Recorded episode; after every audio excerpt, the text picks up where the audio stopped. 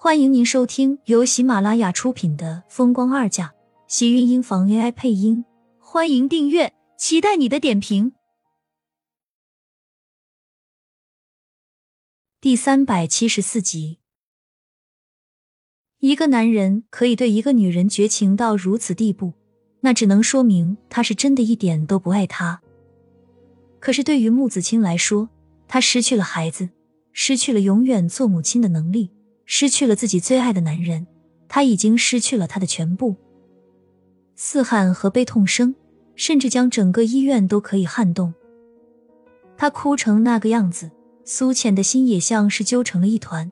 那种感觉，他就是站在门外都可以感觉得到。想要安慰他，可是他不知道要说什么；想要进去，却没有办法迈动脚步。病房内传来一声清脆的玻璃碎裂声。苏浅站在门外一怔，下一秒似乎这才意识到屋内发生了什么。青青，他来不及多想，跟着冲了进去，看到穆子清手里拿着从地上摔碎的玻璃，手背上是一片血肉模糊的红色，旁边的床上还带着被他手背染红的被子。他竟然就这样硬生生的拔掉自己手上的针头，手里的玻璃在他开门的瞬间，向自己的手腕滑了下去。鲜艳的红色，红的娇艳刺目，瞬间从他划破的伤口处冒了出来，染红了纤细的手腕，滴落到洁白的地板上，绽开一朵一朵血花。苏浅冲上前，一把抓住穆子清的胳膊，防止血大量从他的伤口处冒出去，趁机按下呼叫器。看着脸色苍白、被折磨的憔悴不已的人，苏浅很难想到，这是以前他认识的那个穆子清。他的好朋友穆子清，青青，你干什么做这种事？不值得。苏浅担忧的叫道，将穆子清紧紧的揽在自己怀里。怀里的穆子清勾了勾自己苍白干涩的唇，眼泪在瞬间溢了出来，抱紧苏浅，失声的痛哭道：“对我来说，他就是我的全部，我是真的爱他，为什么他不相信我？”把我当成那种女人，我是爱他的，他要怎么样才会相信？穆子清越是伤心难过，苏浅心里也是跟着一阵接过一阵的揪紧和疼痛。看着他手腕处往外冒的血，苏浅又急又气。你清醒下，医生很快就来了。见是如此，苏浅抓过一旁的袋子缠在他的胳膊上，给他做着简单的止血处理。穆子清也是个医生啊，怎么会做出这种事情来？苏浅来不及替他难受，只能不停的帮他处理伤口，直到医生和护士一起过来。等到将穆子清的伤口处理好，苏浅看着正正躺在床上的穆子清，像是失了灵魂一样，傻傻的盯着头顶处的天花板。他们两个曾经在这座城市中都没有亲人，也是因为如此，苏浅才一直放心不下让穆子清一个人。为什么不让我去死？为什么要救我？我现在活着还有什么意思？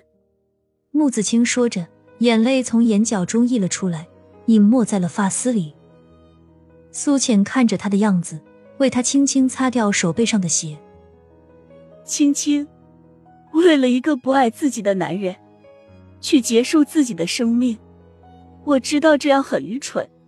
虽然曾经我也因为厉天晴而有过这种想法，可是青青，你早就已经知道的，盛少卿他一直都不爱你，你现在放下，还可以重新过自己的生活。苏浅试图想要劝醒他，但他知道以前他也曾这么软弱没出息过，让他去劝别人，其实他并没有什么底气。重新生活，我还可以吗？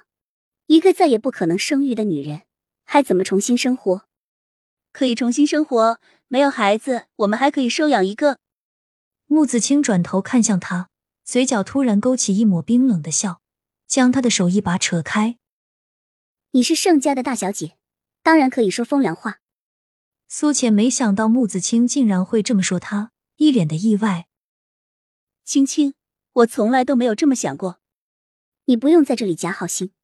你现在有好的身份，马上就要嫁到厉家，什么都比我好，怎么可能会明白我的心情，跑到这里来可怜我吗？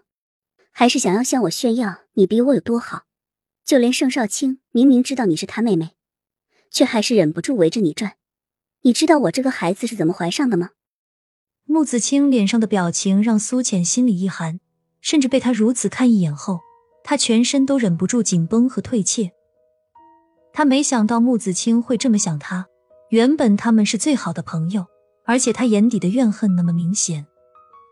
如果是以前，苏浅还能劝自己，可是现在他却在心底里怎么也没有办法正视他对自己的恨意和厌恶。他把我当成了你，一晚上嘴里叫着、喊着的都是你的名字。